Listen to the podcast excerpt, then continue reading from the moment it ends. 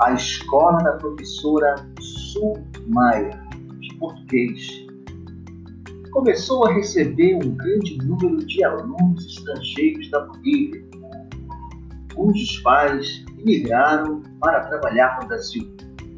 Ela notou que esses alunos do ensino fundamental eram retraídos, mas também sofriam com atitudes hostis de alguns colegas que apresentavam problemas de autoestima.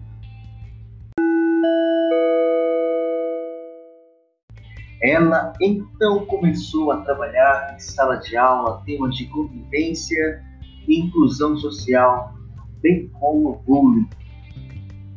Com a aplicação das aulas bem planejadas no decorrer da semana, com exposições de vídeos e documentários, a turma entendeu que ser diferente e ao se misturar com a identidade do outro, a cultura de uma nação só tende a enriquecer.